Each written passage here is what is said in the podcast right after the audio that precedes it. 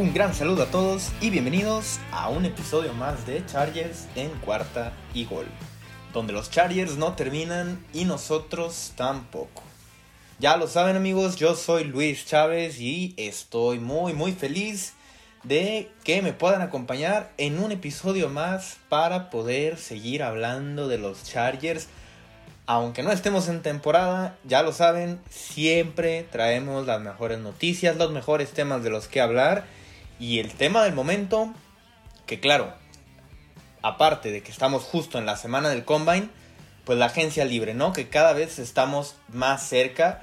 Ya tuvimos eh, hace, hace algunos días el episodio hablando de los agentes libres de la ofensiva, quienes valdrían la pena eh, para, regresar al equipo el próximo, el próximo año, la próxima temporada.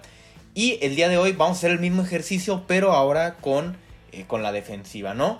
Pero antes recordarles que nos pueden seguir en nuestras redes sociales. A mí me encuentran en arroba luischavez08 y a la cuenta de este programa en arroba cuarta y gol chargers. Bien importante que nos sigan para que estén al pendiente de todas las noticias, todas las publicaciones que hacemos, eh, los programas obviamente, eh, dinámicas, eh, obviamente también los, los giveaways que se han hecho, etcétera.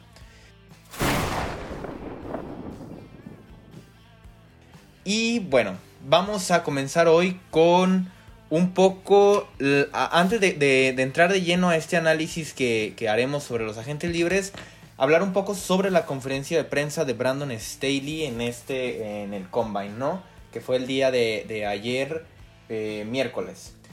Esto lo vamos a hacer de forma un poco rápida, hablando de los temas importantes que él tocó. Y bueno, para empezar vamos a hacerlo un poco en orden de, de como los fue hablando. Eh, Ryan Ficken, el nuevo eh, entrenador de equipos especiales. Brandon Staley dice estar muy emocionado. A un coach que le tiene mucho respeto, que ya lo conocía obviamente.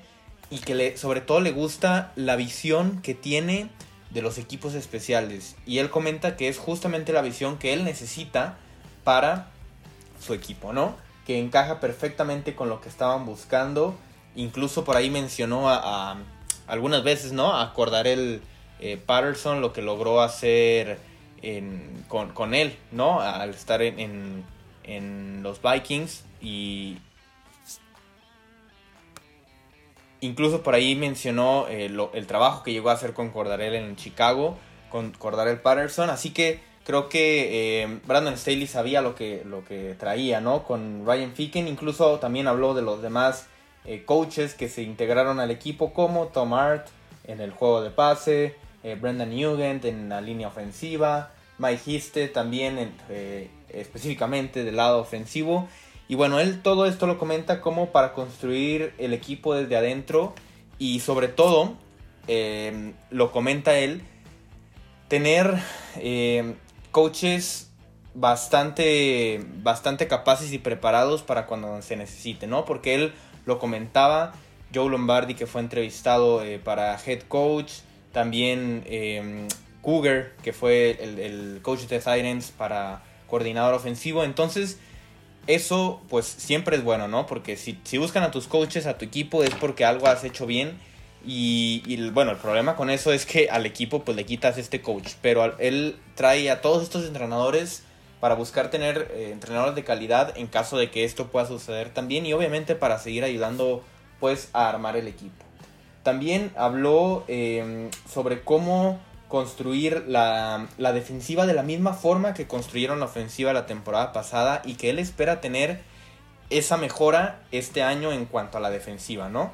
Lo mismo que pasó el año pasado en la ofensiva, buscarlo en la defensiva. Yo lo veo un poco difícil porque, a ver, la ofensiva de los Chargers es top 7, top 5.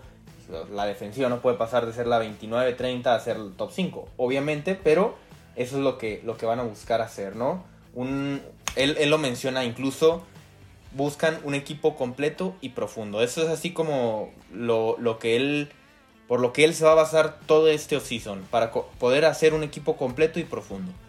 Faltan varios jugadores para, para eso, ¿no? Sobre todo eh, hay que pensar en, en hacer un equipo completo antes de ser un equipo profundo, ¿no? Porque no, no al hacer un equipo profundo estás haciendo algo bien, porque tener el equipo completo es lo primero que necesitas hacer para ya después buscar ciertos tipos de suplentes, ¿no? Habló eh, también sobre cómo en esta semana del Scouting Combine él busca conectar a este eh, equipo de scouts con, el, con su equipo de coacheo, ¿no? Para saber específicamente qué es lo que se está buscando en cada una de las posiciones. Y eh, hablando de esto, también habló un poco sobre los cornerbacks. Le preguntaron específicamente sobre Michael Davis.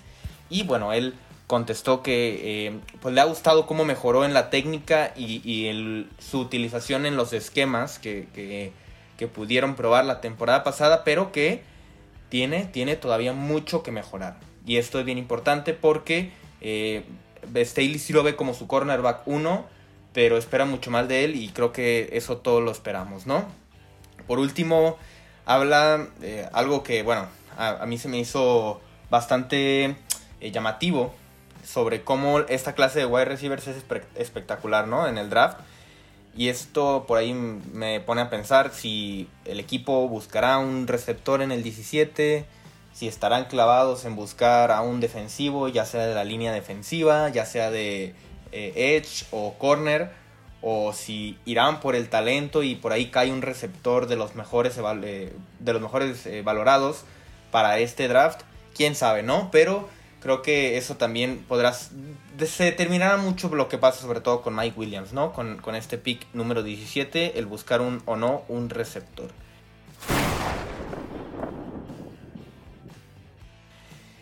Vamos entonces ahora a comenzar con eh, lo que teníamos planeado para hoy, el tema que eh, todavía nos hace falta, que es hablar sobre los agentes libres de la defensiva.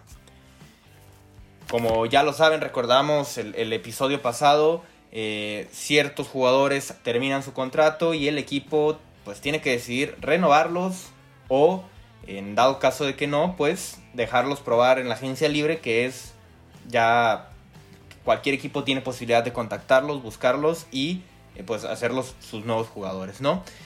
Y en el lado defensivo tenemos, que de hecho hoy vamos a hablar del lado defensivo y de los equipos especiales, porque el, episodio pasado sí teníamos muchos más agentes libres a la ofensiva. Eh, en, esta, en este caso tenemos a 8 agentes libres de la defensiva y 3 en, los equipos especiales, ¿no? Entonces por eso decidimos, eh, decidí eh, combinarlos en este episodio, ¿no? Y aquí, a diferencia del episodio pasado, vamos a empezar, vamos a hacerlo en orden, ¿no? No por orden de importancia, porque bueno, todos sabemos quién es, eh, lo tenemos un poco claro, no espero, quién es el, agente libre más importante para, para esta temporada.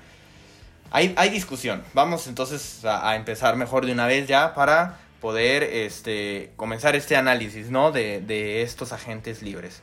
Y vamos a comenzar con Limbal Joseph. Hay tres jugadores en la línea defensiva. El primero de ellos, Limbal Joseph. Esta línea defensiva que fue muy mala. Eh, obviamente todos sabemos eh, todo lo que sucedió con esta línea defensiva. No pararon la carrera. No presionaron al coreback por el interior. Etcétera, ¿no? Muy mala línea defensiva. Limbal Joseph, 33 años. Un jugador ya muy veterano que el año pasado ganó 8.5 millones de dólares, eh, bastante alto. Creo que Limbal Joseph no se vio bien en el juego terrestre y esto eh, fue bastante claro, ¿no? Y, gracias, gracias a estas actuaciones pues pudimos tener la, peor defensiva terrestre, ¿no? De toda, la, de, toda la liga.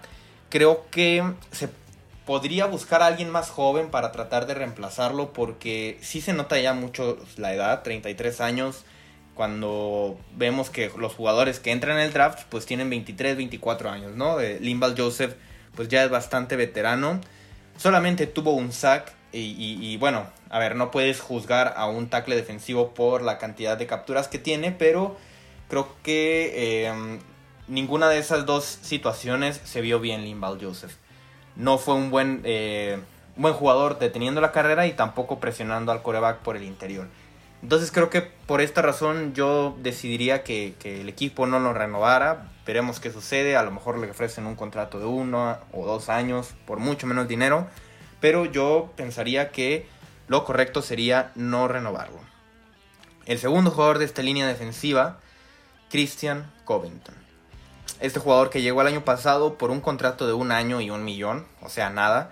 Creo que el equipo con él sí pudiera retenerlo. Pienso que él podría quedarse. A ver, no se vio como el mejor tackle defensivo de la liga, pero creo que puede funcionar eh, de, mm, al momento de él ser el suplente, ¿no? Creo que si a él le cae la responsabilidad de ser eh, de, la, línea defensiva un, jugador titular, creo que ahí es donde no empieza a funcionar tanto. Entonces, eh, tal vez si se puede traer a, otro jugador que, pueda tomar ese rol titular, Christian Covington, pues pasaría a ser un, suplente, ¿no? Que es lo que se tenía pensado para este año. Eh, y, creo que con esto, pues podría ser un, un, buen elemento para crear esta profundidad en la línea defensiva, ¿no? Un contrato otra vez de un año y a lo mejor poquito menos de un millón. Creo que podría ser bastante bueno porque a ver, ya lo comenté, no se vio perfecto, pero tampoco se vio fatal. O sea, no, no fue así como que, que digamos, no, sabes que ya no lo queremos ver, así que creo que podría ser una buena opción retenerlo. Y el último jugador de esta línea defensiva, el más importante de todos, Justin Jones. Creo que aquí no hay duda, todos lo pudimos observar, eh, los juegos que no estuvo, porque recordemos Justin Jones estuvo en 11 partidos esta temporada sí, sí faltó por ahí, obviamente, a, los seis partidos en los que no estuvo. Eh, pero creo que esos seis partidos se notó y se notó, se notó bastante.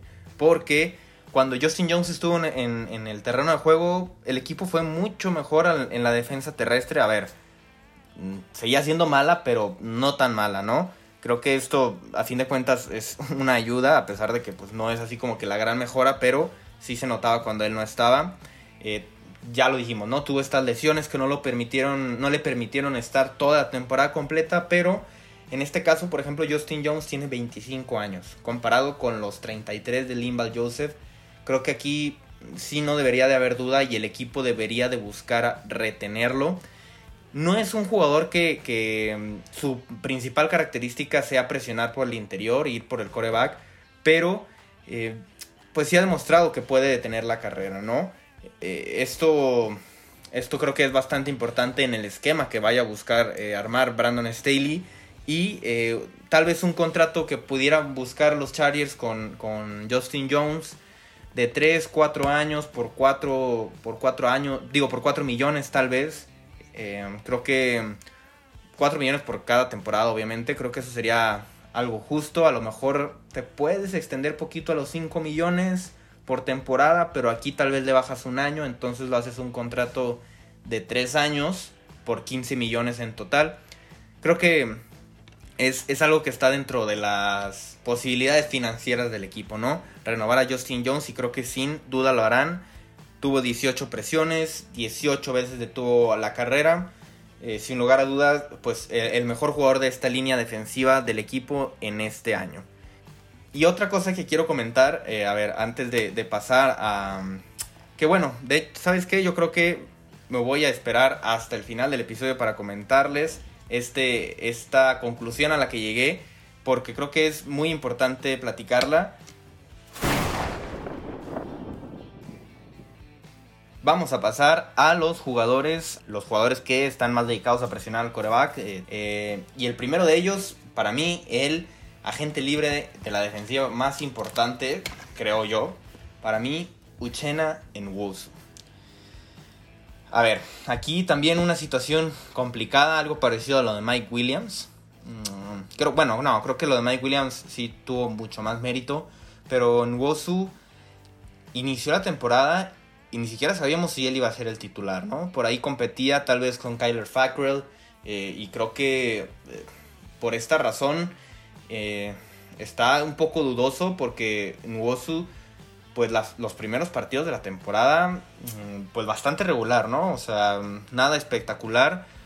Pero después, a medida que fue avanzando la temporada, Uchena se vio bastante, bastante bien. Ese último partido contra los Raiders, si así jugara todos los partidos, creo que sería una estrella junto a Joey Bosa, ¿no? Pero aquí es bien difícil con, el caso con Uchena, es parecido a lo que hay con Mike Williams, ¿no? no es, no es un jugador que, que uno se sienta 100% confiado y 100% seguro en ofrecerle un contrato, pero no hay quien lo supla, no hay quien pueda tomar su lugar, o sea, no es como que digas, bueno, eh, tal vez Chris Rumpf, ¿no? Que lo tomaron en el, en el draft pasado, ya está listo para ser el, Edge titular. Pues no, al parecer eh, creo que eh, no está listo.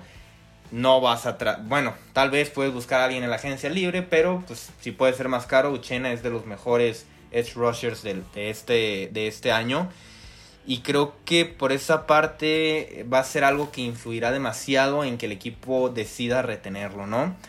Fue una temporada irregular, como ya lo comenté.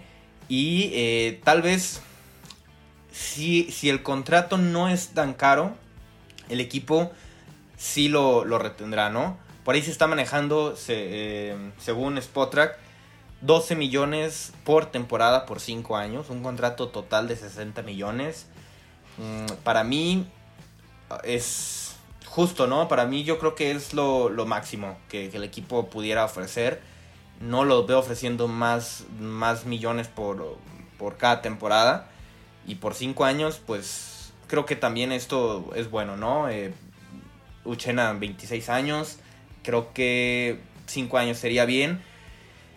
Pero aquí, pues al parecer, no va a ser tanto buscar retener Uchena porque es un, un crack, si lo podemos llamar así, sino que va a ser más buscarlo retener porque literal no hay nada más en el equipo. Y creo que va a ser bien complicado traer a un novato, por ejemplo, en la primera ronda y tratar de meterlo de titular desde el primer momento. Sucede y puede pasar, pero el equipo buscará, yo pienso, retener a Uchena. Kaishir White, linebacker. El mejor linebacker de la temporada para mí. Eh, por ahí, eh, bueno, junto a Dude Tranquil también. Bastante regular. Creo que eh, pues también un, área del, equipo bastante, bastante pobre, a mi parecer, con este retroceso que se vio en Kenneth Murray del primer año a este segundo año. Kaiser White, que pues este es su, cuarto año, su último año del contrato, pues es el único año que se ha visto bien. Los tres años anteriores, la verdad, bastante, bastante regular, no, mucho que decir. Pero pasa algo similar a lo que pasa con Uchenen Wosu no hay profundidad en la posición del linebacker. No es como que el equipo vaya a decir, uy, ¿sabes qué? Estamos segurísimos en que eh, Kenneth Murray va a ser nuestro linebacker 1 para el próximo temporada y junto a Dude Tranquil. Pues no, lo veo muy complicado y, lo veo muy difícil. Eh, White, pues eh, es un jugador versátil que puede buscar defender la carrera en cobertura, ir tras el coreback, pero que a fin de cuentas, pues podemos pensarlo, ahorita lo dije, ¿no? Fue el mejor linebacker, pero pues más bien creo que lo podemos pensar un poco del otro lado, ¿no? Fue el menos, fue el menos peor de, todos los linebackers. A ver, sí se vio bien Kaiser White, hay que, hay que reconocerlo, Estuvo, fue una, buena actuación. También a final de temporada se empezó a ver mucho mejor, eh, bastantes tacleadas. Creo que sí aportó lo necesario para, para buscar quedarse. Con él pudiera hacer un contrato de 5 millones por temporada, por 2, 3 años. Algo pues bastante más asequible que lo que, te, que lo que podrías buscar en Uchen en Wosu. A pesar de todo lo que estoy diciendo, creo que Kaiser White debe quedarse. Porque eh, no puedes empezar de cero con esta posición de linebacker. Y, creo que Kaiser White puede, puede mejorar bastante. Eso, eso no hay duda. El segundo año comparando el Staley podría ser bastante interesante. Y terminando con esta posición de, eh, bueno, con, de linebacker, de defensive backs, tenemos a Kyler Fackrell. Este jugador que también llegó a, eh, la temporada pasada por un contrato de un año y 1.5 millones. Un jugador de 30 años que creo que en este año pudieran buscar retenerlo por una cantidad similar. Eh, perdió algunos partidos por lesión, jugó en 13 partidos. creo que eh, el equipo no lo pudo utilizar de la forma en lo que buscaban por las mismas lesiones. O sea, jugó en 13 partidos, pero no tuvo la cantidad de snaps que yo pienso que, Brandon Staley hubiera buscado. Eh, creo que Fackrell puede funcionar como profundidad. Esto también hay que comentarlo. Eh, creo que puede ser una, una, buena pieza si se le pone en el lugar indicado, ¿no? Si se le pone como, como un jugador suplente que esté ahí para la rotación, para ciertos momentos creo que puede ser pues bastante interesante, pero al momento que él sea el linebacker titular y que sea el encargado de todo, pues ahí es donde sí hay que temblar, ¿no? Entonces creo que de estos tres jugadores que hablamos, para mí se debería de quedar Uchena, Kaiser White y creo que Kyler Fackrell pudiera quedarse, pero yo eh, decidiría que eh, no renovarlo, ¿no? O sea, si se queda no creo que pase nada, está bien, pero eh, yo decidiría no renovarlo. Y para terminar estos, estos, esta defensiva, estos jugadores de la defensiva, tenemos a Chris Harris Jr. y a Trey Marshall. Eh, vamos a empezar con Chris Harris, que es el corner, estos, estos dos jugadores de la defensiva secundaria, ¿no? Un corner y un safety.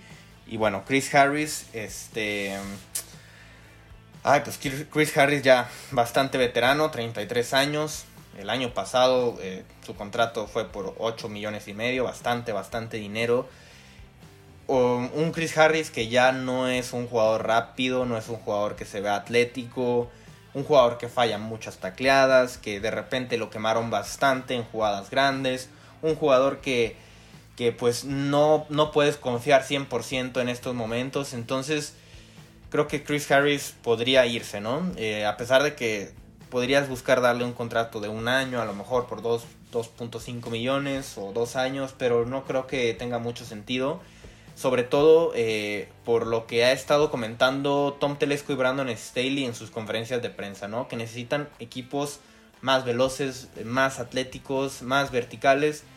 Y Chris Harris es todo lo contrario a eso. Eh, una gran carrera, pero creo que ya, que ya está llegando a su fin. Para mí Chris Harris sí debería de irse un jugador que permitió el 60% de los targets que, fueron en su dirección completados. O sea, de, todos los pases que le lanzaron, el 60% se los completaron y permitió 7.4 yardas por target, ¿no? Entonces, creo que sí un jugador que ya, ya está llegando al final de su carrera. Por su parte, Trey Marshall, este safety, que llegó también que por un contrato de un millón, pues mm, eh, aquí la verdad yo creo que también un jugador prescindible. Eh, el equipo, pues solamente con tres safeties, lo sabemos que no tienen nada de profundidad en esta posición los Chargers, juntos a tener, tienes ahí a Derwin James, a Nasir Adderley y a Alohi Gilman, pero pues no por eso te tienes que quedar tampoco con lo que sea. Entonces creo que Trey Marshall también un jugador que eh, pues no tendrá, no tendrá mucho pues su lugar, ¿no? Entonces creo que el equipo no lo renovará. Estos entonces fueron los jugadores de la defensiva. Y eh, recapitulando un poco, de los ocho jugadores de esta de, la defensiva que, están en, su contrato de agentes libre, creo que el equipo debería quedarse con Christian Covington, Justin Jones, eh, con Uchenen Wosu, Kasir White y hasta ahí. Quedarse con cuatro y dejar ir a cuatro, o sea, Limbal Joseph, eh, Kyler Fackrell, Chris Harris Jr. y Trey Marshall. Y lo que iba a comentar, que hace rato dije, a ver, eh, una conclusión a la que llegué, por la que sobre todo sí buscar retener a jugadores como eh, Justin Jones, como Uchena, como Kaiser White, me podrías decir, a ver, sobre todo eh, con, con, estos tres que digo, jugadores que empiezan a brillar hasta su cuarto, hasta su cuarto año tal vez, y, creo que dices, bueno, pues ¿qué pasó en los otros tres, no? Pues no estaba Brandon Staley. Este es el primer año en el que está Brandon Staley en la defensiva. El primer año que, que, los, que puede trabajar con estos jugadores. Y fue un año bastante bueno, ¿no? Entonces, creo que por esta parte pudieras decir, a ver, ¿qué se pudiera hacer con un segundo, con un tercero y con un cuarto año con Brandon Staley? Eh, creo que es bastante interesante. Entonces, es por esa la razón por la que yo decidiría o buscaría retener a estos jugadores. Recordemos siempre buscar retener a los jugadores por el precio correcto, ¿no? No vas a ofrecerle un contrato de 20 millones a Uchenen Wosu porque sí, nada más. Entonces, creo que esto es bien importante y para mí eso sería como la conclusión con, con sobre todo esos jugadores defensivos, ¿no? Que, pues sí, el primer año con Brandon Staley y fue un, un bastante buen año, ¿no? Entonces, creo que pudieran mejorar hacia un segundo, tercero, cuarto, etcétera.